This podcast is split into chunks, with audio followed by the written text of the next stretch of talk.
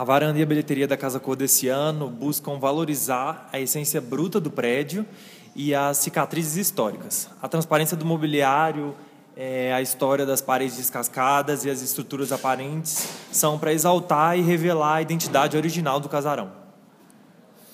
A peça que mais se destaca com certeza é a luminária. A inspiração partiu do pendente Art Deco que compõe a varanda e que também faz parte do bem tombado. E a ideia foi desconstruir esse desenho utilizando lâmpadas novas e algumas que são recicladas do casarão para criar um caminho de luz convidando as pessoas a entrarem. O melhor ângulo para apreciar o espaço é durante a subida da escada principal. Aos poucos você vai descobrindo os espaços. O processo de descoberta da parede foi o mais interessante, o que nós mais gostamos de criar. Aos poucos, nós fomos descobrindo as camadas mais antigas e as cicatrizes que contam a história do prédio. As nossas referências partiram do conceito de nudez arquitetônica, do minimalismo e principalmente da funcionalidade.